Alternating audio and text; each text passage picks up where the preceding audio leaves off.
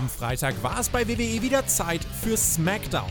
Wir sprechen für euch über das Geschehen und wünschen euch jetzt viel Spaß bei der Review.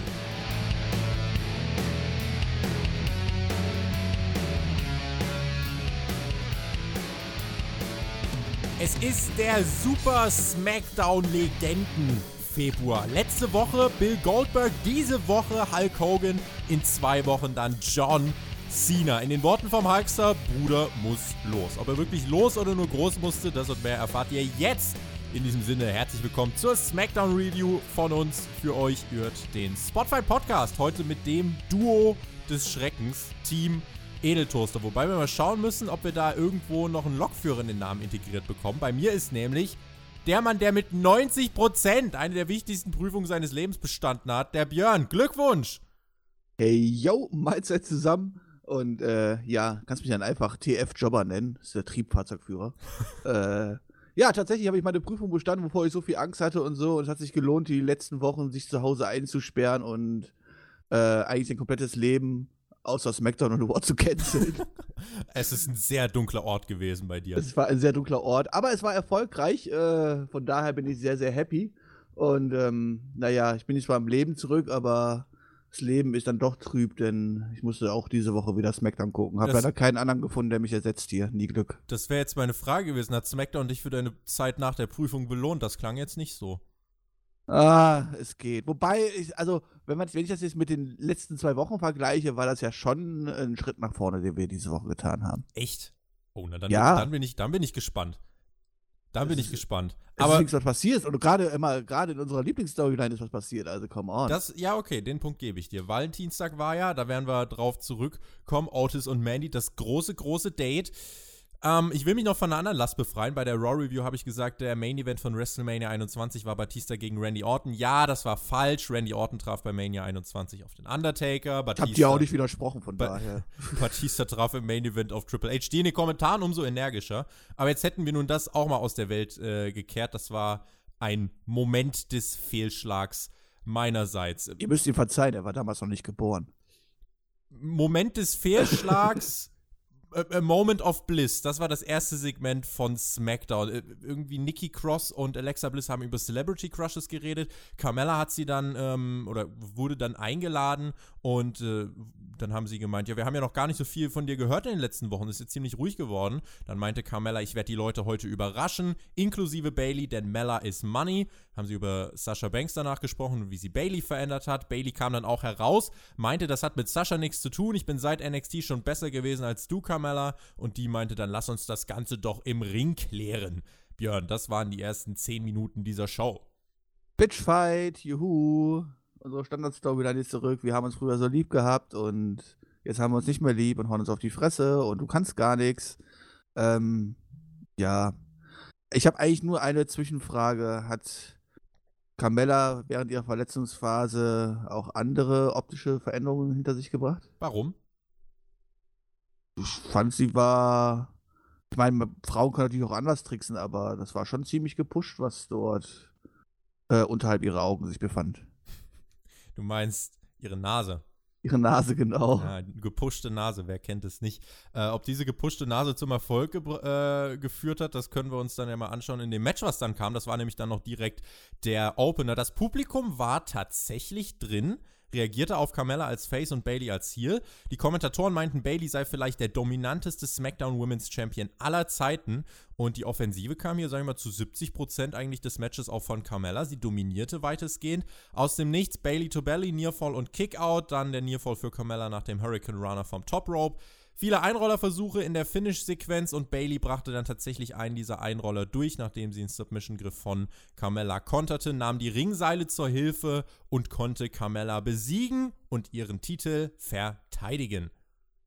Ja, jetzt lehne ich mich mal sehr, sehr weit aus dem Fenster und sage einfach mal, dass es wahrscheinlich das beste Carmella-Match war, was ich jemals gesehen habe. Ja, Mann! Und das meine ich jetzt wirklich so halt. Also, ja. äh, ich finde, dass sie auch inringmäßig ähm, ihr In-Ring-Work umgestellt hat und deswegen hat sie auch das Publikum dann teilweise mitgezogen und das Match hat mir richtig, richtig gut gefallen. Ich meine, ich bin ja kein Mensch, äh, kein Fan von Frauen-Matches und so weiter.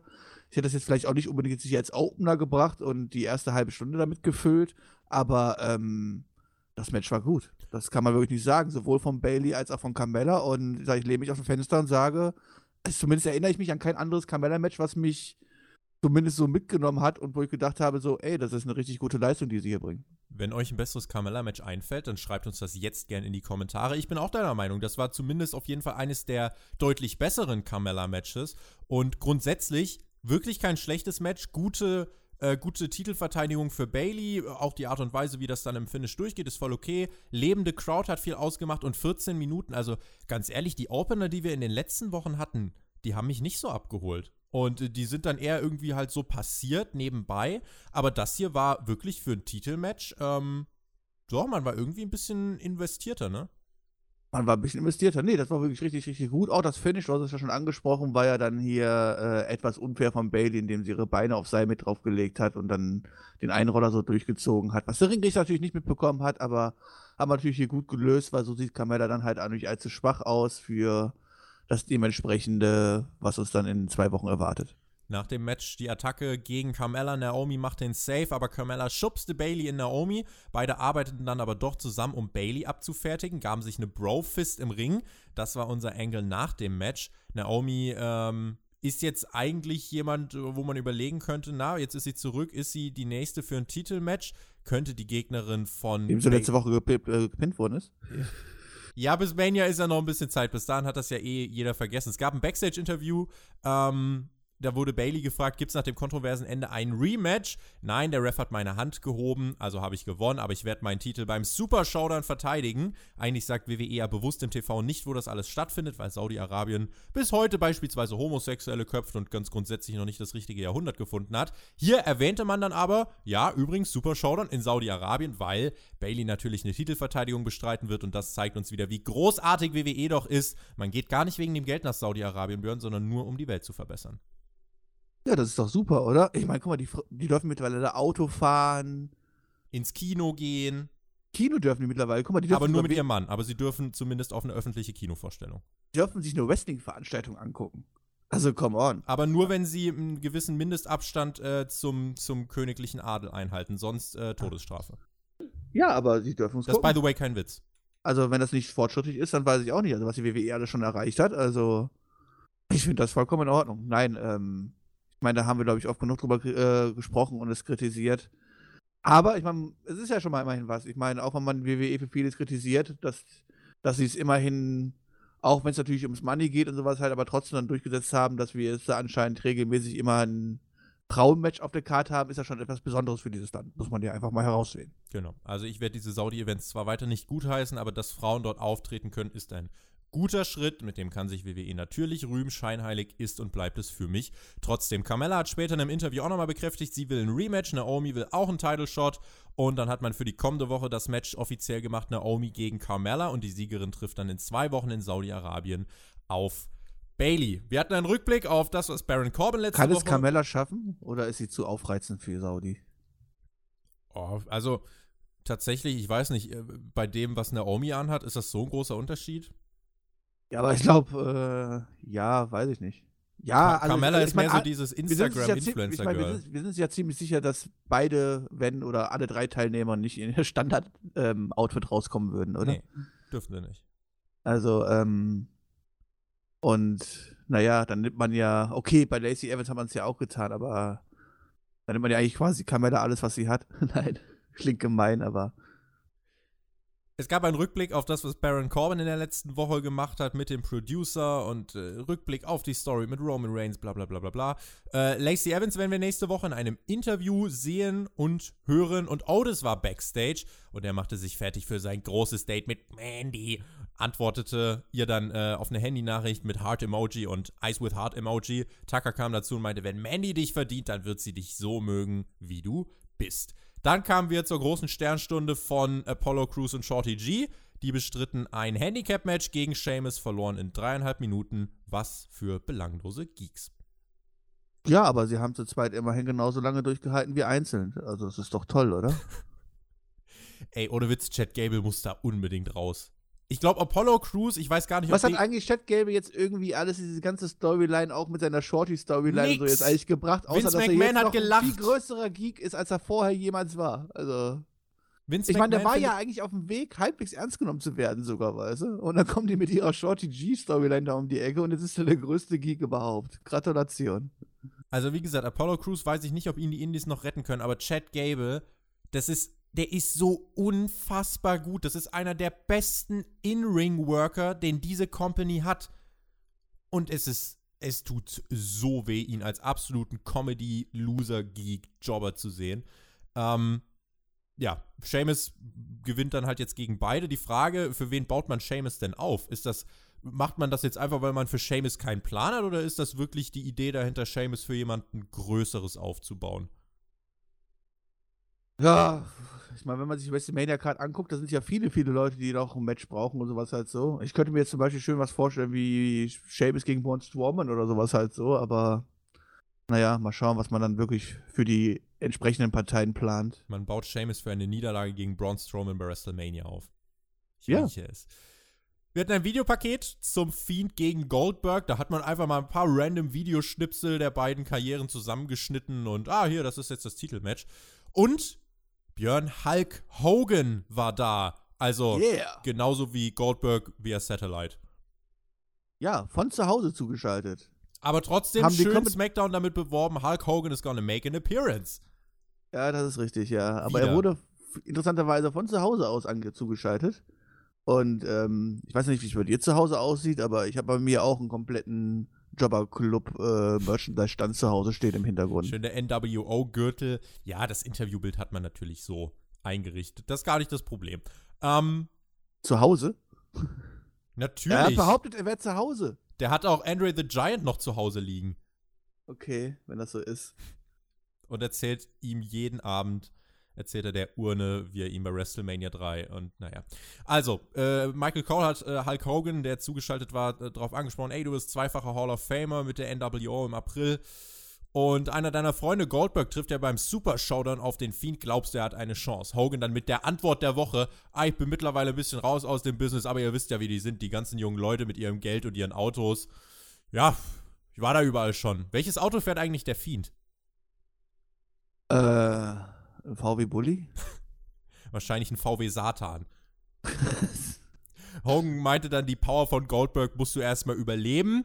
Und äh, ja, dann hat sich der Fiend zugeschaltet ähm, mit seinem Firefly Funhouse mit NWO. bezahlt, er hat extra für bezahlt. Ja, natürlich, aber er hat ja auch das Geld, haben wir ja gerade von Hulk Hogan gehört. Geld, Auto haben die ganzen jungen Typen, ja. Dann marschierte er im Stile von Kyle O'Reilly mit dem Universal Championship Titel ein, trug ein Shirt mit der Aufschrift Not cool to eat your friends, fütterte dann sein Schwein Husky mit Schokolade und Bray meinte hoffentlich nicht too sweet.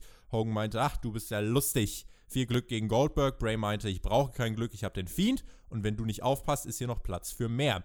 Hogan meinte äh, dann, ja, wir sehen uns in Tampa, Florida bei der Hall of Fame und dann dachte er sich wahrscheinlich, Bruder muss groß, denn er ist einfach aufgestanden und gegangen. Ja, er musste groß. Ähm, ja, also ich meine, die Drohung am Ende von Bray White, dass er ja noch ein Platz wäre, vielleicht für Hulk Hogans Foto. Hoffe ich mal, dass das nicht in Frage kommt für die nächste Super Showdown-Ausgabe. Ich meine, ich traue denen ja alles zu. Aber ich meine, wenn Goldberg ja eh schon The Fiend dann in zwei Wochen zerstört, dann ist die Sache ja eh erledigt. Ansonsten, ja, war schön, war Hulk Hogan war da, man konnte damit bewerben und sowas, also dass er in der Show ist. Ich Aber mein, warum war er da? Aber das wollte ich jetzt gerade fragen. Aber was hat das jetzt irgendwie gebracht? Okay, er hat gesagt, ja, äh, ich habe auch schon mal gegen Goldberg verloren. Das habe ich tatsächlich auch gewusst. Da war ich nämlich damals live dabei. Aber, äh, also jetzt nicht in der Halle, sondern vor Fernseher, ja. aber, ähm, ja, was sollte das denn jetzt? Also, Also letzte Woche das mit Goldberg hat ratingmäßig mega gut funktioniert. Das Segment erzielte eines der höchsten Viertelstunden-Ratings, seitdem SmackDown anläuft. Drei Millionen Zuschauer haben das mit äh, Goldberg Echt? gesehen und das äh, Rating letzte Woche getragen. Das Rating letzte what Woche the bei fuck? Okay. zweieinhalb Millionen. Goldberg ein riesiger Draw gewesen im Ja, der TV. kommt ja auch im Internet, auch, auch die Leute, auch wenn ich mit den Leuten mittlerweile spreche und sowas halt so, ja, Goldberg gegen Reigns kann ich mir schon cool vorstellen und habe ich Bock drauf und so. Und ich denke mir einfach nur, also ich habe, also ich, ich, ich kriege ja mittlerweile von Minute zu Minute mehr Angst, wenn ich dann jetzt auch noch höre, dass Goldberg auch noch die Ratings jetzt hier hochzieht und sowas halt so, dass, dass Vince dann wirklich einfach Jackhammer, Spear, äh, Spear, Jackhammer und den Fiend beerdigt. Also das wäre ja wirklich Ich sag, ich mach meine Drogen wahr, dann bin ich bei WrestleMania raus, dann gucke ich mir den Scheiß nicht mehr an, dann fühle ich mich einfach zu sehr verarscht, dann muss ich einfach mal eine Pause machen oder so. Und dann Solo-Reviews mit mir und dann quitten auch die Zuschauer endgültig. Großartig. So kriegen wir alle in die AEW-Review. Finde ich, find ich, ist ein guter Plan. Machen wir einfach weiter so. Ähm, die, wir hatten jetzt bei Spotify auch die News auf dem News-Kanal bei uns drüben. Und also es gibt eine zwischen den vier Leuten, also wär, John Cena wird ja nächste Woche auch noch mit in den Mix geworfen. Ähm, Roman Reigns, John Cena, Bray Wyatt und Goldberg. Irgende, zwischen den Vieren wird irgendwie eine Konstellation zustande kommen, zwei Singles-Matches. Ob das jetzt heißt John Cena gegen den Fiend oder John Cena gegen Roman Reigns und dafür Goldberg gegen den Fiend oder whatever. Das wir können ja ein Four-Way-Strap-Match machen. Ach, oh, du liebe Zeit. Jesus Christ. First time ever. Four-Way-Strap-Match. Ach, Alter, und alle sind aneinander gebunden und brechen sich dann die Arme, weil, weil Goldberg aus Versehen mit dem Jackhammer alle, na egal. Also, wie dem auch sei. Es ist generell ein legendärer Februar. Also, Goldberg wird nächste Woche wieder da sein. In zwei Wochen dann das Comeback von John Cena. Ich habe da aber tatsächlich Bock drauf, kann ich äh, dir oder muss ich dir ganz ehrlich so sagen, weil ich glaube, Cena, wenn der jetzt wiederkommt, wird er sich auch vorgenommen haben, bis Mania ordentlich was zu machen. Aber Und ist es eigentlich ein Fehler, die alle vorher anzukündigen? Okay, wenn natürlich, man jetzt, aber ja, aber es ist natürlich auf der einen Seite natürlich schon ein Fehler. Ich sehe das ja genauso. Es wäre doch viel cooler, sowas überraschend zu bringen und sowas halt so. Jetzt auch so ein John Cena, der überraschend wieder auftaucht. Auf der anderen Seite kann ich natürlich auch jetzt Fox verstehen oder so halt, die natürlich ganz klar sagen, ey, come on, wir kündigen Goldberg an und schon haben wir unsere drei Millionen. Ja. Und wir brauchen die Zuschauerzahlen. Langfristig wäre es natürlich viel cooler, wenn sowas überraschend kommt, weil dann werden die Zuschauer nämlich gezwungen, langfristig auch jedes Mal einzuschalten, weil sie sonst so eine Überraschung verpassen könnten. Und ähm, dann auch vielleicht Bock drauf hätten, dann wieder langfristiger einzuschalten ja, so schalten die Zuschauer halt nur zu den entsprechenden Ankündigungen an, ne? Ob das dann aber einen langfristigen Erfolg bringt oder irgendwas, ich weiß es nicht halt so. Das ist, ich bin ja eigentlich auch auf der Seite, eigentlich musst du so, sowas als Überraschung bringen und sowas halt so. Auf der anderen Seite kann ich aber auch verstehen, dass die WWE momentan, was die Ratings und so ist, äh, in der, äh, sich in der Lage sieht und sagt halt so, ey, wir müssen auf diese Ankündigungen bauen und dadurch Zuschauer ziehen halt so. Ne? Das ist echt sehr, sehr schwer, irgendwie da ein gescheites Mittelmaß zu finden. Ja, Fox verliert gerade massiv Geld mit SmackDown.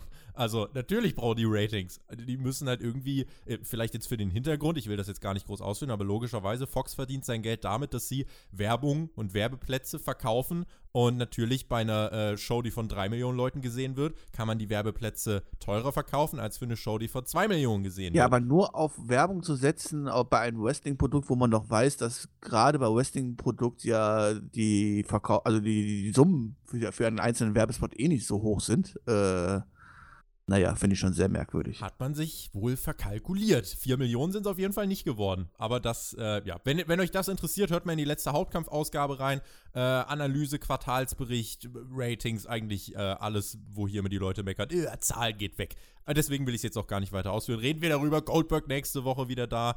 John Cena in zwei Wochen wieder da. SmackDown setzt voll auf die Legendenkarte, während Shorty G von Seamus gesquasht wird. Das ist der Status quo von SmackDown. Gehen wir mal weiter zum anderen Status quo von SmackDown. Cesaro und Sami Zayn. Die standen im Ring. Ähm, sie spielten für die Opfer der Ungerechtigkeit von Elias, Braun Strowman und generell eigentlich der ganzen WWE. Sammy mit einer Ukulele bewaffnet, Cesaro mit einem Schlagzeugstock und einer Kuhglocke. Elias unterbrach die beiden, die versuchten dann weiterzuspielen. Cesaro hat es komplett verloren, jammte los, aber komplett aus dem Takt. Vielleicht ist das die Rolle von Cesaro bei WWE als Musik-Clown. Beide versuchten dann minutenlang irgendwas auf die Kette zu bringen. Das Publikum sang nur Oh Walk with Elias. Sammy zog dann Heat mit Beleidigung für die Vancouver Area. Und es folgte der Beatdown gegen Elias, safe von Braun Strowman. Ja, ist passiert. Ja, ich bin jetzt seit äh, heute Nacht mir ziemlich sicher, was da eigentlich mit Cesaro passiert. Wie lange hat der Mann noch Vertrag? Boah, das finde ich vielleicht. Das ist nämlich eine sehr, sehr interessante Frage. Ich meine, das, das, was ich spontan nicht weiß, also, aber kann man ja mal irgendwann recherchieren oder so, halt so. Die, die, die, wollen sie doch jetzt einfach fertig machen, ja? Das ist doch, ich meine, das ist halt Vince McMahon und sagt halt so, okay, keine Ahnung, vielleicht hat Cesaro auch wieder seinen Vertrag nicht verlängert oder irgendwas angedroht oder aus irgendwelchen anderen Gründen Backstage schief gezogen, kann, können ja auch andere Gründe sein oder was. Und dann sitzt halt Vince McMahon da in der Gorilla-Position und denkt sich, boah, war geil, was kann man Schönes machen? Ach, der Schweizer, geil. Moment, ich google mal kurz was für die Schweiz. Ah, Kuhglocken sind super. Schicken wir den mal raus mit der Kuhglocke, das ist ja ein Schweizer. Ja, das ist halt so. Ich, möchte, ich möchte nicht fast sagen, das ist schon fast rassistisch, aber. ich finde jetzt auf die halt Schnelle halt leider. Niveau. Oh, unglaublich. Ich finde auf die Schnelle jetzt leider kein, ähm, kein, kein genaues Vertragsdatum, deswegen will ich jetzt hier nichts rauspusten. Ja, ist ja auch für jeden nicht immer daraus unbedingt öffentlich bekannt, ne? das weiß man ja auch ja, nicht ja, immer so. Deswegen, äh, bevor ich jetzt irgendeine Lüge erzähle, äh, ich war, aber ganz ehrlich, ich kann mich, also Cesaro war jetzt keiner von denen, die irgendeinen so einen Fünfjahres-Vertrag -Unter, äh, unterschrieben haben und eigentlich, äh, wenn er, wenn er smart ist, dann lässt er halt seinen Vertrag aus. Ey, ganz ehrlich, auf der Karte des nächsten AEW Pay-Per-Views, sorry, wenn ich damit jetzt nochmal komme, steht das Match Jack Swagger gegen Goldust. Und die Leute haben Bock drauf. Warum? Weil eine monatelange ja. Story dahinter steht. Und ja gut, ich verfolge es AEW nicht, aber trotzdem würde mich das jetzt nicht aktuell halten. Ja, weil du, okay, aber wenn du das Weil ich natürlich immer noch den WWE-Background habe, das natürlich, muss man auch dazu sagen. Wenn du das Produkt halt jetzt nicht geschaut hast, ist das aber dann keine faire Beurteilung. Deswegen sage ich ja, das genau. ist also. Ich, ich sehe es ja noch unter WWE-Aspekten. Weißt du, genau. Aber, aber dafür. Das ist auf eine WWE-Card, würde es mich nicht halten. Aber dafür schaut man nur in die letzte Dynamite-Ausgabe rein, was äh, generell, also wie man, wie man das gemacht hat, Dustin Rhodes und dann wie man es aufgebaut hat mit Jake Hager. Das war, das war richtig, richtig gut. Ihr könnt auch in die AEW-Review mal reinhören. Schließe ich den Teil jetzt ab, bevor mich die Leute wieder lynchen. Ähm, aber ansonsten jetzt hier, wir haben Cesaro, Sami Zayn, Elias, Braun Strowman, who cares? Es ist auch seit Monaten dasselbe. Elias und Braun Strowman haben da auch schon zusammen im Ring getanzt, glaube ich. Ähm, es interessiert mich nicht. Sorry. Ja, interessieren tut mich das auch nicht. Wie gesagt, Elias wird jetzt hier aufgebaut für was auch immer. Ist Strowman nicht sogar Champion? Doch, Strowman ist Champion, ne? Ja. Strowman ist Champion, ja. Zum ersten Mal. Singlegürtel. Wie kannst du das vergessen, Mann? Komplett verpufft, Alter. Ja, gut, ich kann es nachvollziehen. Ähm, ja, ansonsten, gesagt, für mich ist halt einfach hier relativ eindeutig, dass zumindest äh, Cesaro bei Sami Zayn möchte es gar nicht so sagen, weil das ist halt seine Hauptrolle, aber hier momentan irgendwie eher im Doghouse sitzt. Das Segment, auf was wir alle gewartet haben. Mandy und Otis, das große Valentines Date. Wir sahen nochmal einen fantastischen Rückblick auf diese noch fantastischere Story. Ich meine das tatsächlich ernst. Also die Story ist tatsächlich nicht schlecht. Otis sahen wir dann mit glatten Haaren, hatte Rosen dabei, hat so eine, so eine schwarze, ordentliche Weste gehabt, darunter so rot und ein T-Shirt angehabt, hatte so ein bisschen Anlaufschwierigkeiten, hat dann gefragt, ja, wo sitzt Mandy? Und hat er nochmal so ein bisschen geübt, okay, wie, wie laufe ich jetzt los, damit ich selbstbewusst bin?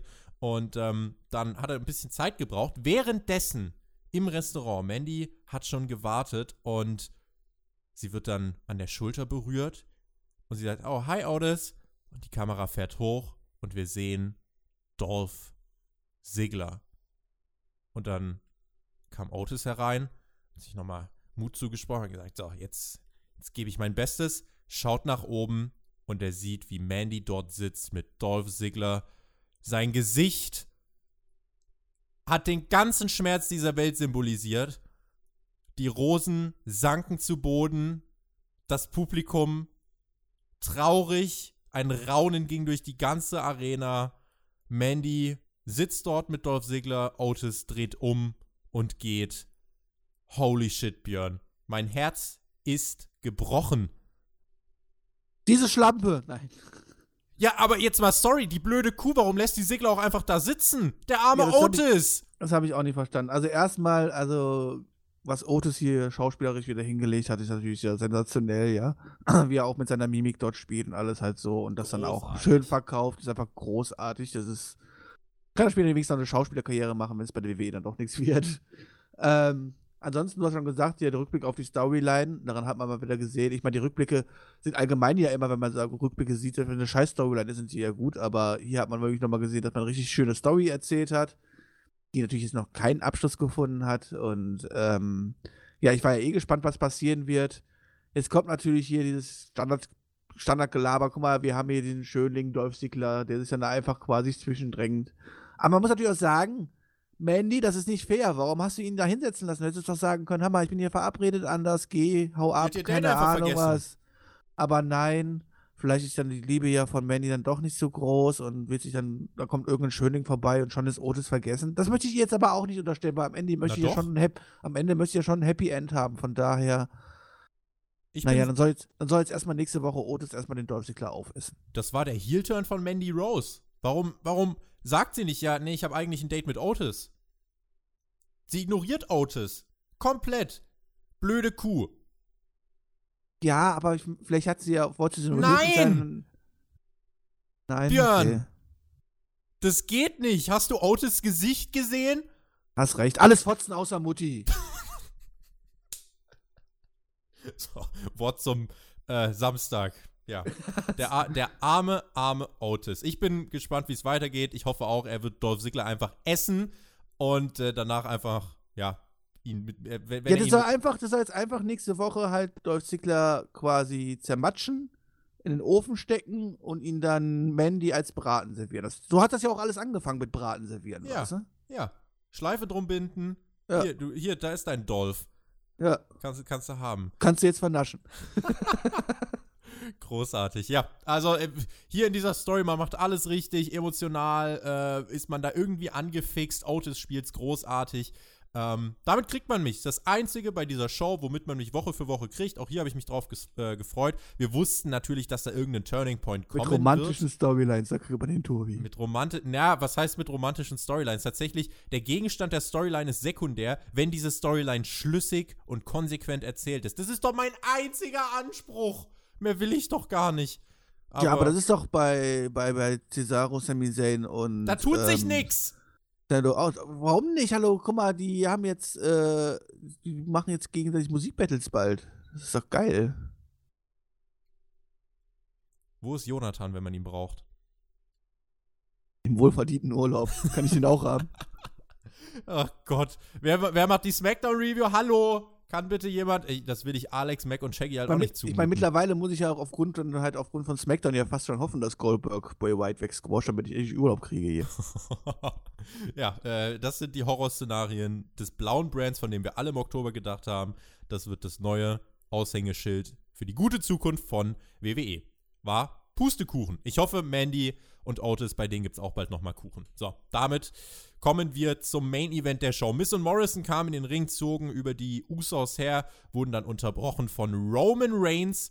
Der hatte ja einen großen Mystery-Partner. Ich hoffe, da hatte jetzt keine zu große Erwartung. Äh, der große Mystery-Partner, die große Überraschung von Roman Reigns, Daniel Bryan. Ja, warum?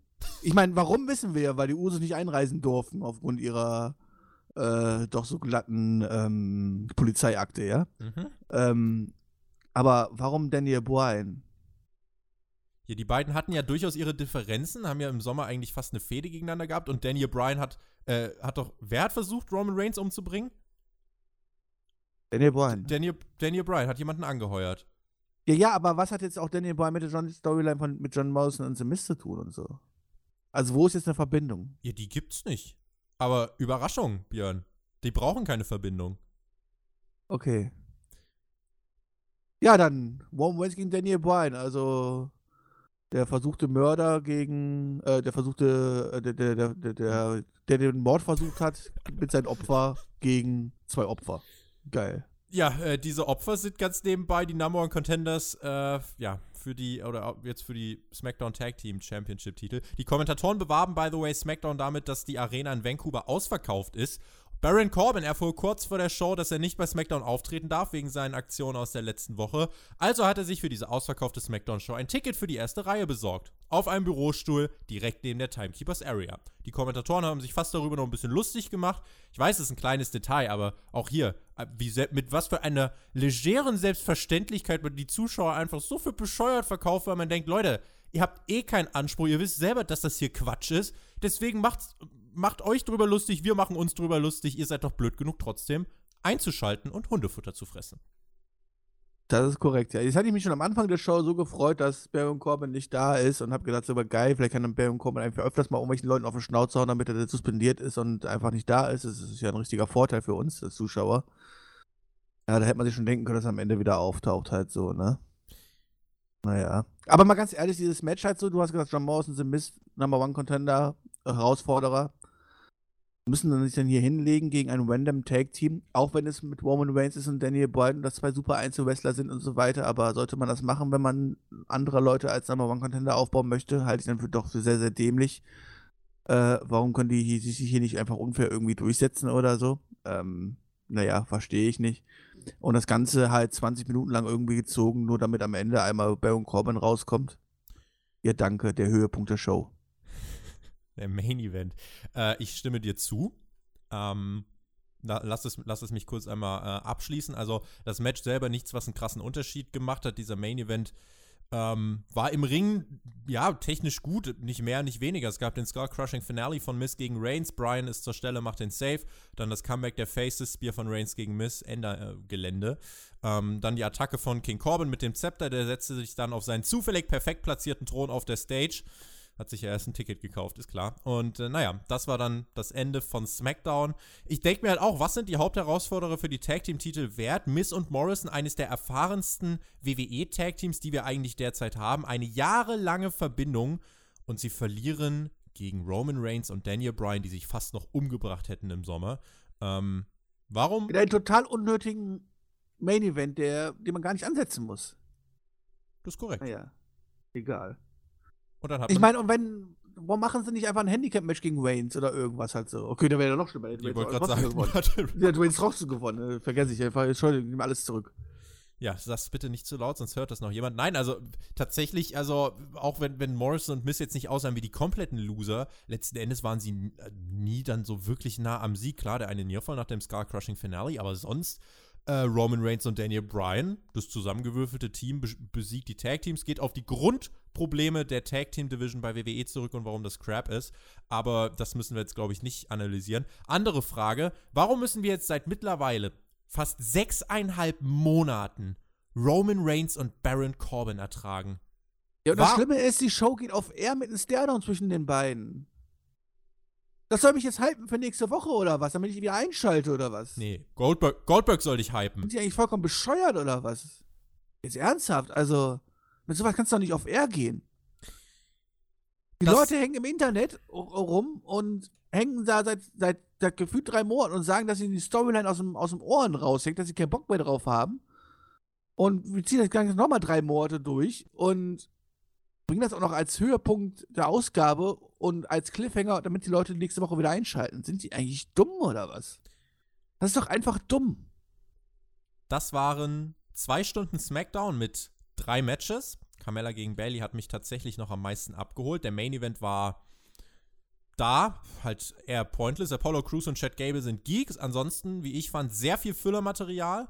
Und für eine SmackDown-Show mitten auf der Road to WrestleMania, egal wie man es betrachten will, nicht gut. Wer Spaß mit dieser Show hatte, Gratulation, aber aus einem neutralen Standpunkt heraus waren das zwei Stunden voller größtenteils belangloser Angles, wenngleich, ja, du hast es gesagt, es gab Fortbewegung Otis und Manny, der große Pluspunkt. Der Opener war gut, in der Women's Division tut sich was, aber sonst, sonst, sorry, war hier nichts, was man, also Otis kann man. Habe, ich habe nie behauptet, dass es eine tolle Smackdown-Ausgabe war. Aber besser als die letzten Wochen. Ja, richtig. Und das ist ja das, äh, dann das Maß, was ich nehme, halt so. Und die letzten Wochen waren halt unterirdisch. Und das war halt jetzt hier ja eine Füllaspekt-Ausgabe, die man so zwischen zwei B-Pay-Per-Views machen kann. Okay, das Zwischen Royal Rumble und WrestleMania. Richtig. Das ist natürlich das Rumble und WrestleMania. Es ist natürlich ein bisschen unglücklich halt so, ja. Aber ansonsten, wir hatten einen sehr, sehr guten Opener, auch wenn es Frauen waren. Sorry, das muss ich einfach nochmal sagen. Nein, das hat mir wirklich sehr, sehr gut gefallen. Ähm, das war in Ordnung. Wir hatten die Sache mit Otis.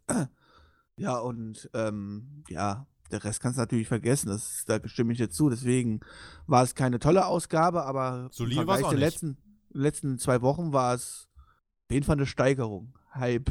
Eine Steigerung von unterirdisch auf hab nur noch Ausschlag davon bekommen. Ja, es ist noch kein Berg zu erkennen, aber ein Hügelchen, den man, man ist, Man ist von der Spielstraße auf Tempo 30. Nee, das wäre schon zu schnell. ja, mit Tempo 30 auf der Road to WrestleMania.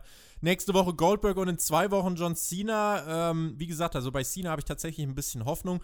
Was halt trotzdem krass ist, in zwei Wochen ist der Super Showdown. Elimination Chamber ist nur eine Woche später und bisher wurde noch gar nichts erwähnt. Es gab da mal jetzt so eine äh, von dem Veranstaltungsort, äh, der Elimination Chamber austrägt, ähm, das Wells Fargo Center. Nee, ich weiß es leider nicht mehr genau. Auf jeden Fall gab es da ein Videopaket, wo das äh, wo ein großes äh, Elimination Chamber Match äh, angekündigt wurde mit dem Hauptherausforderer-Spot für äh, den Universal Championship-Titel on the line. Ich glaube, Daniel Bryan, Roman Reigns, äh, Dolph Ziggler, Baron Corbin und Robert Root.